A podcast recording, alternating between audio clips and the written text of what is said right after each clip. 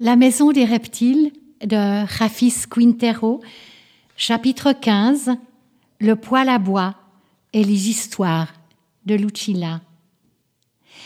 La ville était un monde variable, aux limites bien établies entre l'argent, l'art et la marginalité. Cette dernière avait été magnifiée par de célèbres projets architecturaux réalisés en périphérie de la ville, loin des zones touristiques, destinés aux exilés des anciennes colonies néerlandaises qui cherchent à donner un sens à une langue et une culture vainement héritées.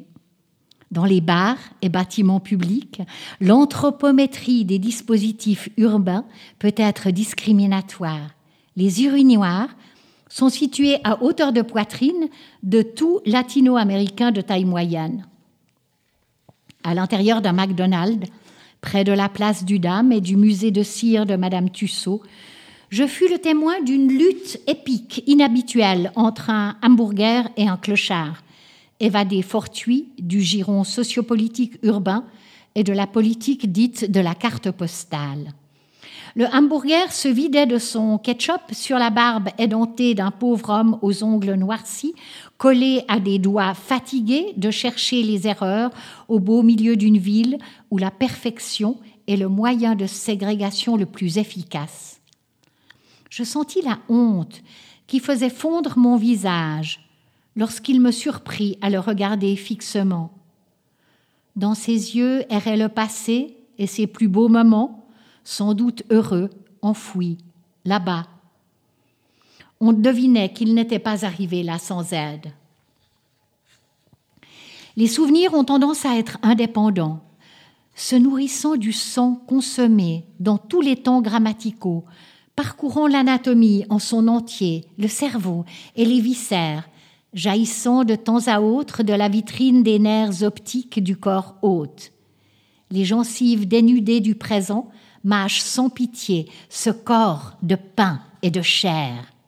Alors que je contemplais l'étrange Eucharistie du sous-développement sur le vieux continent, je me souvins de ma grand-mère, qui, comme mesure palliative, me contait l'histoire du juif errant, un personnage qui, parce qu'il avait refusé l'eau à Jésus, avait été condamné à errer pour toujours, sans aucun repos. Je pensais aux requins et à leur destinée en perpétuel mouvement pour éviter l'asphyxie. Je me souvins également d'un animal de la pampa argentine qui, pour éviter de mourir entre les mains de ses persécuteurs, courait désespérément, sans cesse, jusqu'à finalement mourir de fatigue.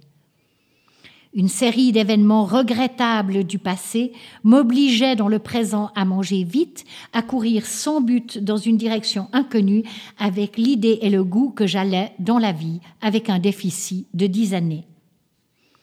Cette ville m'apprenait beaucoup. La perfection était une responsabilité dont je ne voulais pas et dont j'étais de toute façon bien loin avoir l'opportunité de vivre toute cette perfection ségrégationniste me fit me rappeler que c'était autre chose que je craignais, vivre en vain. Petit déjà, je m'étais promis d'éviter la superficialité de la vie parfaite.